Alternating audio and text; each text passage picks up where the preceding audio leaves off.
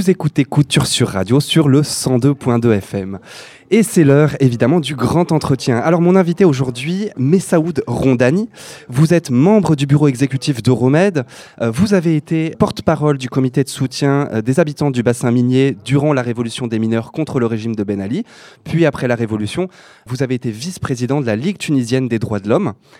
Revenons peut-être avant cette révolution tout d'abord, pour essayer de placer le contexte, c'est de savoir qu'est-ce qu'était le régime de Ben Ali avant la révolution du bassin minier ben, C'était euh, une des plus féroces dictatures dans le monde arabe, mais c'était aussi un régime euh, qui, comme tous les régimes dictatoriaux, euh, se servait de la dictature pour payer le pays. Donc il y a quelques familles qui payaient le pays, il y a une situation économique déplorable, il y, a il y avait une, une inégalité régionale, il y avait beaucoup de problèmes, il y avait un chômage des jeunes vraiment endémique, mais il y avait aussi un soutien occidental à ce régime sous prétexte qu'il, euh, que c'est un régime qui défendait euh, les valeurs euh, occidentales contre l'islamisme et tout ça. Donc il se servait aussi de cette idée d'être un rempart pour l'Occident pour défendre, le défendre contre l'islamisme, ce qui n'était pas vrai en fait, parce que ça encourageait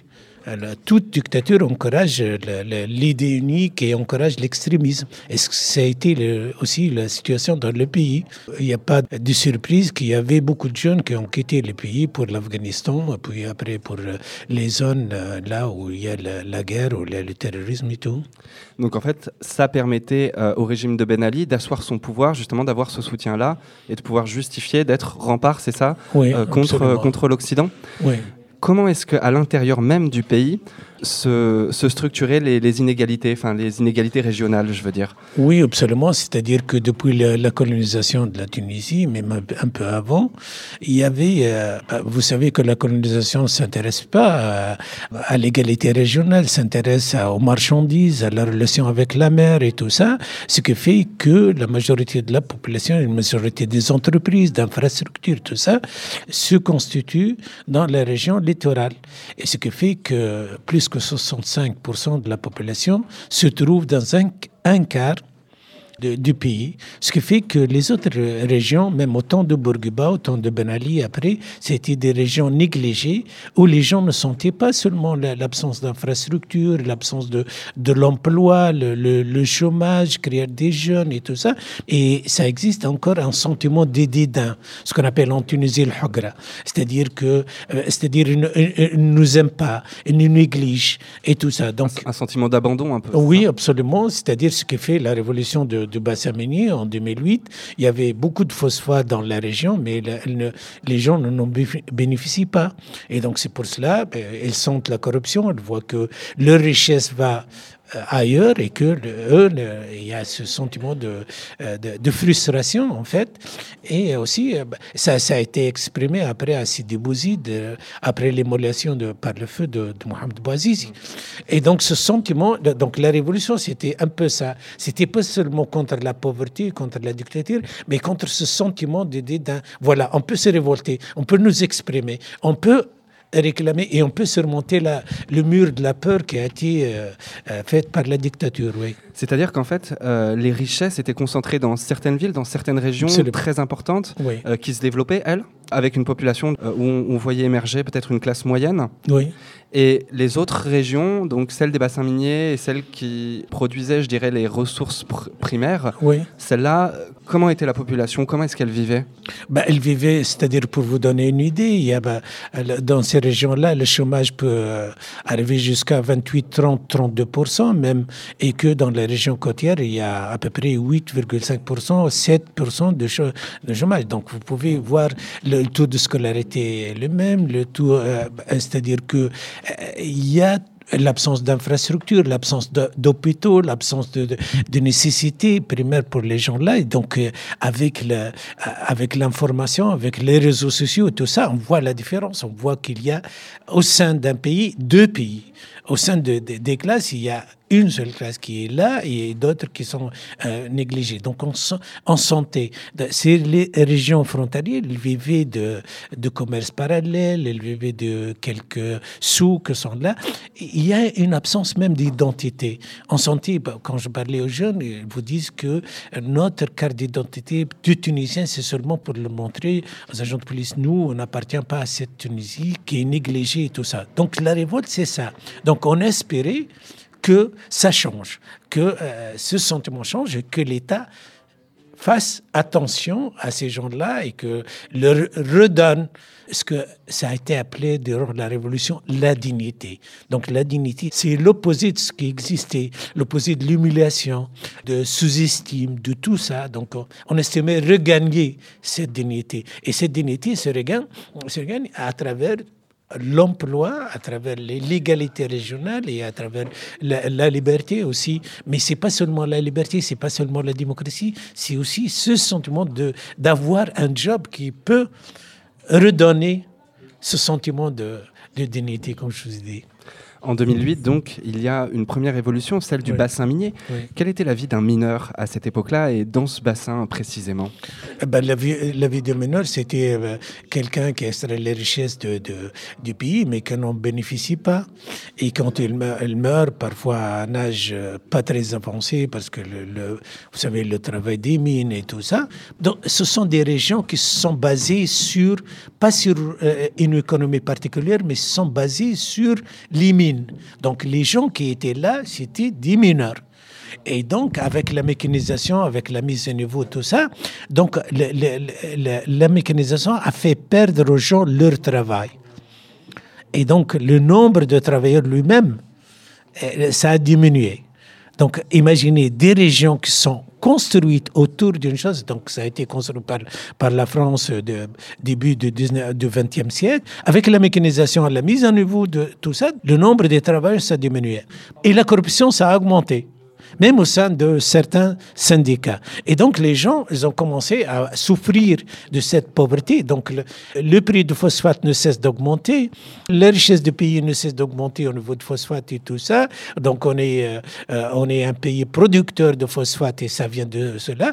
Mais au niveau réel, les gens voient les phosphates, ils voient la richesse et n'en profitent pas. Et en plus, il y, a, il y, il y avait des recrutements qui étaient basés sur le népotisme, sur la corruption. Donc les gens se sont ça a commencé avec, euh, avec ces recrutements, mais il n'y avait pas que les syndicalistes qui ont fait ça. Il y avait toute une région et vous ne pouvez pas imaginer. Et c'est pour cela, moi-même et d'autres militants de droits de l'homme et d'autres avocats aussi, mais euh, de, grands noms tels que le, défunt Chokri nous y étions mis dans cette révolte parce qu'on sentait que vraiment, premièrement, c'est un début de révolte, puisque toute la population. Deuxièmement, c'est une révolte qui a duré euh, pas une semaine, pas deux semaines, pas trois semaines, mais c'était six mois successifs où les gens sortaient et s'exprimaient contre le régime Ben Ali, et ça a attiré l'attention de tout le monde. Voilà ce, miracle économique n'en est pas un, puisque cette région souffre. Et deuxièmement, même euh, la, chancellerie occidentale et tout ça qui vantait Ben Ali et son régime, ah ben, ça, leur a mis un peu dans l'embarras. Mais lorsque vous parliez tout à l'heure de la mécanisation euh, qui, a, qui, a, détruit un certain nombre d'emplois, mais ces emplois-là dans ces mines, ils étaient, ils étaient terribles. Euh, la, vie d'un mineur euh, là-bas, c'était, ils étaient très peu payés. Oui. c'était des conditions de travail abominables, enfin des conditions de, de mineurs. Conditions même environnementales. I mean, vous savez pas que le lavage de phosphate et que ça coûte au niveau de l'eau, mais aussi c'est-à-dire les maisons qui étant fissurées par les détonations et tout ça. Donc, vous pouvez pas imaginer comment ces gens-là euh, souffrent et ont, et souffert, oui. Et est-ce que, du coup, c'était pas une bonne chose, euh, d'un certain côté, la mécanisation qui permettait de faire disparaître ce travail qui était abominable finalement pour l'homme? Et, le problème, euh, du coup, c'est que finalement, il n'y avait pas d'autre travail qui a été recréé dans le bassin minier, c'est ça? Mais la mécanisation, ça pourrait aider, mais en même temps, ça n'a pas pu aider les gens, puisque l'eau a été vraiment usée, euh, la, situation euh, vraiment. Mais quand on fait ça, euh, la mécanisation, et on ne donne pas de travail aux gens, ça, pose problème. C'est-à-dire comment peut-on survivre? Ce sont des régions comme ça qui sont battues autour de, des mines de phosphate, et puis un jour on vous dit voilà les machines, merci beaucoup, ce sont les machines qui vont faire votre travail, vous pouvez rester à la maison. Et donc comment peut-on survivre? C'est ça le problème. Et vous ne pouvez pas imaginer encore une fois la pollution qui a été causée par la phosphate dans ces régions-là. Pas seulement dans l'usage de l'eau, mais aussi euh, euh, à l'environnement, à l'agriculture, aux alentours et tout ça. Donc, des gens qui ont payé de leur vie, qui ont payé de leur situation, mais des gens qui n'ont rien gagné puisque la, la richesse va ailleurs. Voilà. Alors c'est là où du coup votre collectif, vous avec les syndicats, et donc vous parliez justement de, de votre alliance avec certains syndicats français, c'est ça? Euh, C'est mis en, en marche, j'ai envie de dire, pour essayer de défendre ces mineurs, pour, euh, pour essayer de récupérer leur travail d'un certain côté, pour s'opposer à cette mécanisation? Ben, C'est-à-dire que notre relation avec les syndicats français, quand, quand je suis venu ici, euh, et euh, ça a été facilité par des amis comme Mahidine Sherbib, Kamel Jandoubi qui, qui, qui vivent ici en, en France, c'était pour faire sensibiliser que ceux qui sont arrêtés, ce sont des syndicalistes. Et, donc, euh, la solidarité syndicale suppose que vous, vous êtes sensibilisés, que vous euh, euh, aussi, vos adhérents et aussi soient sensibles à, tout ça et que vous faites pression sur le gouvernement et tout ça. Mais avant, notre travail s'était basé sur ceci. Premièrement, on a senti que c'est une révolte qui est inédite dans l'histoire de la Tunisie. Donc, une révolte qui, eh ben, comme ça, pendant des années, et tout, euh, pendant des mois, pardon, et, tout ça. Deuxièmement, ça, reflète pour nous que c'est pas un miracle économique, que le taux euh, de croissance hein, euh, sur lequel sont base, c'est pas vraiment, ça, ça reflète pas, ça se reflète pas sur l'égalité qui, puisse exister entre les gens et entre les régions et tout ça. Et donc, c'était pour nous une nouvelle. Et c'était pour nous, euh, euh, ça a attiré mon attention. Moi, avec quelques amis qui travaillaient sur, le, sur les mouvements sociaux, sur le mouvement des étudiants, des femmes qui travaillent dans les textiles et tout ça, ça a attiré notre attention. On a dit que ça, c'est vraiment c'est idée. Et donc, on doit le soutenir. Et on doit le soutenir et faire ce qu'on peut pour exprimer ceci. On a dit que pour moi, c'était un breakthrough, c'était, c'était quelque chose de nouveau. Depuis l'indépendance, on n'a pas vécu ça. Il y avait des révoltes, mais des révoltes qui, bah, pour une journée, pour deux jours, et des révoltes, mais il y avait aussi des mouvements de syndicalistes, des droits de l'homme, d'activistes. Mais là, c'est un mouvement du peuple. Et ça commence avec le peuple. Et ça, c'est, c'est vraiment extraordinaire. Et pour moi, c'était pas, on, on a prévu juste, parce que c'est là où on a a vraiment un trou dans le mur de la peur qui existait. Euh, vous savez pas, bah, vous pouvez pas imaginer le mur de plomb qui, hein, qui sur nos têtes, bah, vos mouvements, vos téléphones, vos computers, vos SMS, tout, tout ça c'est contrôlé. Eh ben, expliquez-moi justement comment est-ce que s'organisait la, la répression du régime de Ben Ali contre justement ces mouvements populaires? Ben, euh, ben, ben, c'est facile pour un dictateur de faire ceci. Donc, euh, il y a des ingrédients nécessaires. Donc, euh, je vous ai dit qu'il y a l'image qu'on peut donner à l'extérieur que là, il y a une croissance économique vraiment de 5%, qui, qui est un miracle. deuxièmement, voilà, on est un, rempart contre l'islamisme. Donc, ça, ça se vend à l'extérieur. À l'intérieur, donc, on, tue tout mouvement. la police fait tout. La police politique et tout ça, il fait tout, il suit les gens, leur vie personnelle, leur tout ça. Donc, tu as le sentiment que toujours il y a ce Big Brother ce, hein, qui, qui, who is watching you, qui, qui vous regarde n'importe où. N'importe où. George Orwell. George Orwell, c'est ça, c'est 1984, c'est ça. Donc c'est exactement ça que, que, que, vous vivez. Et donc, ben, si vous, vous avez le sentiment d'être contre le régime, donc préparez-vous pour aussi euh, euh, une audience au tribunal. Puis, euh, donc, donc un régime policier, ça se base sur trois choses. Deux pieds essentiels, qui est la justice, qui sont la justice et la police, et aussi une image qu'on vend à l'extérieur. Donc c'est ça, ce sont les trois piliers sur lesquels une dictature présente. Mais ben, il faut le dire, cette dictature peut faillir à un moment ou un autre. on a senti euh, le 14, ben, ben, le 14 janvier, même le 13, même avant, que devant l'offensive populaire qui existait, et toute cette jeunesse, parce qu'avant on était quelques dizaines de personnes qui tenaient tête à quelques têtes brûlées et tout ça, mais on a senti. Mais, avant, je, passais devant les cafés et je me dis que ces gens-là n'ont aucune idée de ce qui se passe dans le pays. Et un jour, tu te sens que devant toi, il y a tout ce beau monde qui sont devant toi, qui sont là, qui lèvent la tête, et que finalement, tu ne peux pas. Moi, j'ai pleuré, en fait. Parce que je pensais qu'on faisait tout ça pour la postérité, pour nos enfants, pour que nos enfants, pour que mes filles et, mon garçon, ils sentent un jour que leur père ne s'est pas tué. C'est ça. Mais un jour, tu sens que c'est plus facile que tu peux l'imaginer. Voilà. Il y a un, personnage qui, comme vous, est une icône justement de la Révolution, qui je crois est très connu en Tunisie. C'est, euh, vous m'en avez parlé tout à l'heure, alors excusez-moi pour l'accent, Adnen Hadje. Oui, c'est ça. Ben, ben, ben, je ne peux pas me comparer à lui. Lui a été, euh, moi j'étais un militant de droits de l'homme et je le suis toujours, mais lui, il a été sur le terrain, c'est-à-dire il, est un meneur de, des gens, il est très éloquent, il a beaucoup de courage. Même euh, durant l'audience, il a été fort. il savait elle euh, parlait bien, elle s'exprime bien. Elle est, cette icône devant la population euh, euh, qui existait, eh ben, qui, a très confiance en lui. Et, et, même devant le tribunal, elle a été un, homme extraordinaire qui dévoilait tout, ce que ça a été fait pour lui, la torture et tout ça, mais qui dit que ben, même si j'aurais des années de prison, quand je sortirai, je ferai la même chose contre ce régime corrompu et tout ça. Est-ce que, vous pourriez nous dire qui est un peu Adnan Hadji et comment est-ce qu'il est, qu'il est devenu une icône euh, en Tunisie euh, D'où est-ce qu'il est sorti? C'était un syndicaliste, c'est ça? Ben, C'était un instituteur, premièrement. Et euh, deuxièmement, donc, c'était un syndicaliste.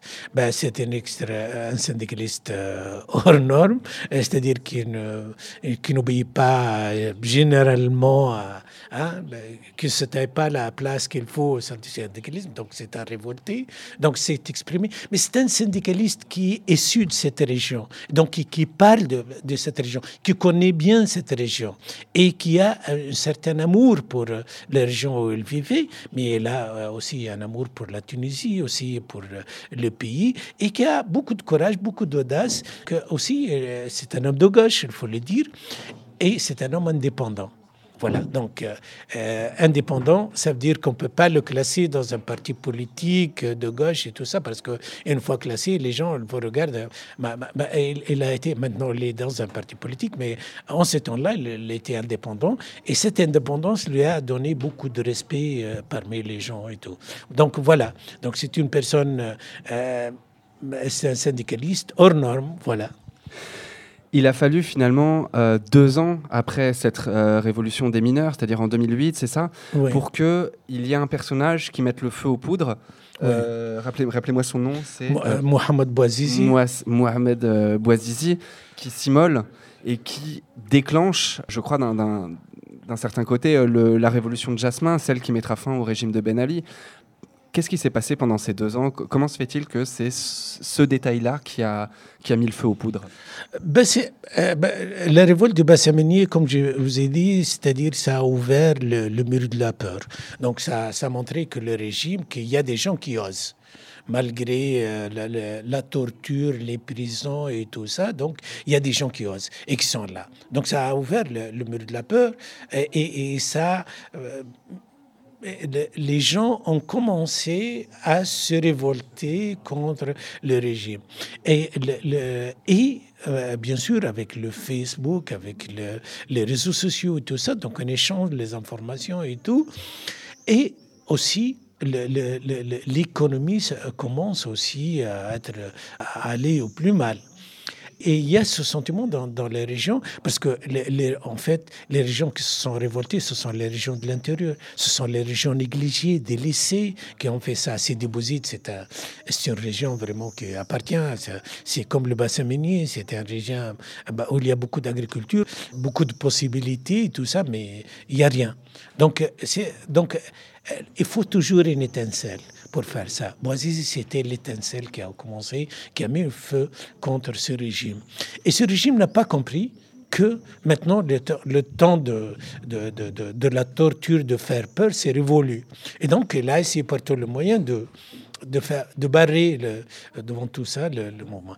Et, mais ça pas, c'est-à-dire il a aussi, euh, il y avait l'UJTT, il y avait des syndicalistes qui sont euh, mis dans la révolution, il y a des, des, mouvements de grève dans les régions, il y avait de, il y avait des révoltes partout, mais essentiellement dans les régions défavorisées. Donc ça a mis le feu. Donc l'étincelle, c'est Boazizi, mais, la réaction, c'était pas seulement Boazizi. Boazizi, c'est un symbole de ces jeunes universitaires qui ont eu leur diplôme mais qui n'ont pas pu trouver un travail, qui vendent ses légumes et tout ça, donc euh, par tous les moyens, qui est harcelé euh, par la municipalité où il va. Donc c'est le symbole de cette jeunesse, de cette jeunesse qui, comme je vous ai dit, avant on a le sentiment qui qui ne sont rien, qui n'a rien. Et faites attention, c'est-à-dire ces révoltes, c'est une leçon à donner.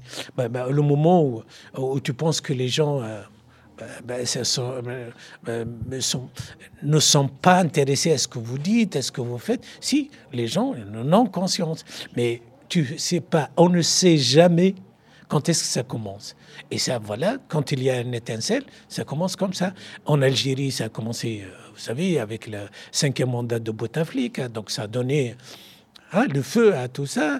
Euh, au Soudan, bah, bah, vous avez vu, ça a commencé avec le, les prix de pain qui sont élevés et tout ça. Donc il faut toujours une étincelle. Mais la, la colère du peuple, elle est là. Et on ne sait jamais. Aucun ne peut se, dire que ça va commencer demain. Ça pourrait être la, même chose au Maroc, ça pourrait être la même chose dans d'autres pays qui en souffrent, mais il y a toujours un trigger, comme on dit. Il y a toujours une étincelle qui fait tout ça. Et l'étincelle, c'était ici, et ça, ça vraiment euh, hein, c'est allé un peu partout en Tunisie. Vous y étiez, vous, y étiez, pardon, vous, euh, justement, au moment de cette révolution, au moment où Boisizi euh, s'immole et que que tout explose, que d'un certain côté, la révolution prend forme. Comment est-ce que ça s'est passé Vous, comment vous l'avez vécu, vous, de, de, l'intérieur? Ben, C'est-à-dire que ça a commencé, euh, euh, je me souviens que cinq ou six jours après l'immolation par le feu de Boazizi et la révolte de Sidi Bouzid, on était quelques dizaines de gens à exprimer notre solidarité avec ce que s'est passé à Sidi Bouzid. Nous étions devant le JTT, l'Union générale des travailleurs tunisiens à Tunis, et euh, il y avait une cinquantaine de personnes avec à peu près 500 policiers qui, sont, qui étaient là. Donc on a dit qu'il faut le faire. Donc il faut nous exprimer, il faut exprimer notre solidarité, mais on ne pensait pas, sincèrement, que ça va dégénérer comme ça. Et donc, mais ça a dégénéré. Donc, on a commencé notre travail là, donc à être dans les régions où on habite, mais dans d'autres régions, à exprimer aussi euh, notre solidarité. Mais les syndicalistes en ont fait beaucoup. Ben, mais il n'y avait pas vraiment de partis politiques qui étaient des leaders. C'est une révolution, il n'y a pas de partis politiques. Il y a des, des militants de droits de l'homme, il y a des partis qui étaient indépendants aussi, mais il y a aussi des syndicalistes et tout ça. Et ce qui fait cette particularité de la Tunisie, c'est que c'est une révolte sans tête où il n'y a pas de, vraiment de, de, tête pensante pour la révolution. Mais aussi, eh, c'est une révolte où on ne s'attendait pas l'ampleur qui a été faite. Donc c'est, c'est ça.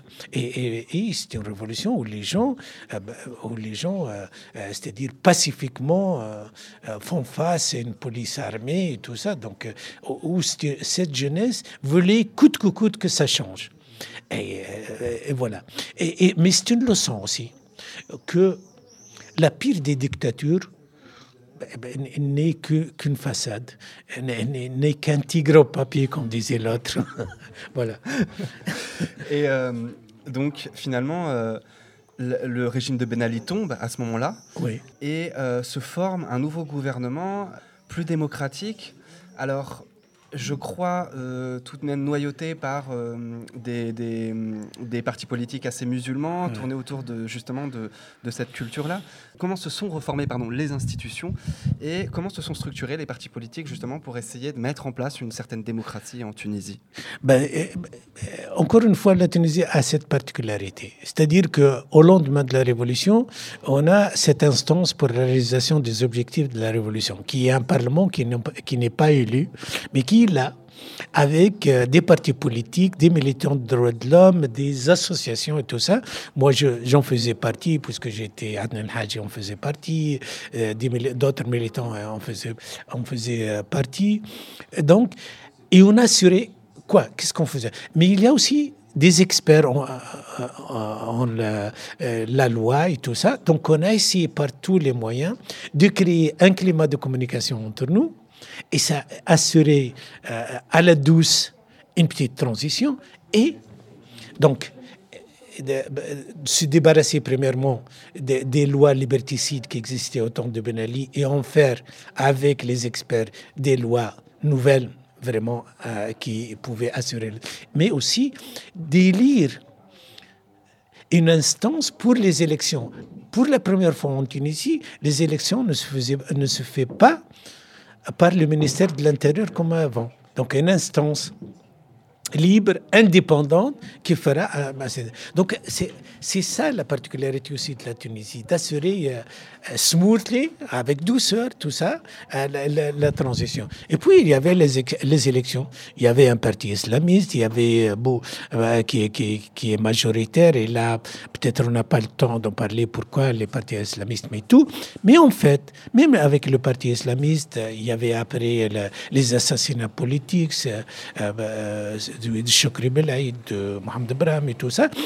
Et, donc, il y a cette ouverture, donc cette amnistie qui concernait les extrémistes qui sont sortis des prisons. C'était une faute parce qu'on devait les juger et pas les faire sortir des prisons comme ça. Et donc, elles ont, sont reconstruites en cellules. Il y a l'ouverture des frontières, là, ce qui se passait en Libye, le chaos d'après la révolution.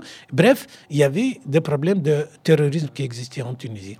Et même avec le parti islamiste, donc, ils étaient obligés de, euh, de, de, de, prendre distance de cet islamisme extrémiste et tout ça. Et en 2013, il faut le dire que c'est la première fois qu'un parti islamiste cède le pouvoir à un gouvernement de transition et aux organisations telles que la Ligue tunisienne des droits de l'homme, l'UGTT, l'association de, de, la barre des magistrats et tout ça, à des, pardon, euh, des avocats, le bâtonnier, tout ça. Et donc, ces gens-là, ils ont conduit entre islamistes, sécularistes, à une, des négociations qui ont duré des mois pour assurer une transition. Et c'est pour cela qu'on a eu le prix Nobel, pour ça, parce que ce sont les organisations de la société civile qui ont joué le rôle principal pour ne pas escalader comme ça c'était euh, dans d'autres pays euh, dans le monde arabe? Merci infiniment, euh, Messaoud Rondani, d'avoir été présent sur ce plateau. Merci à vous. Vous écoutez Couture sur Radio sur le 102.2 FM.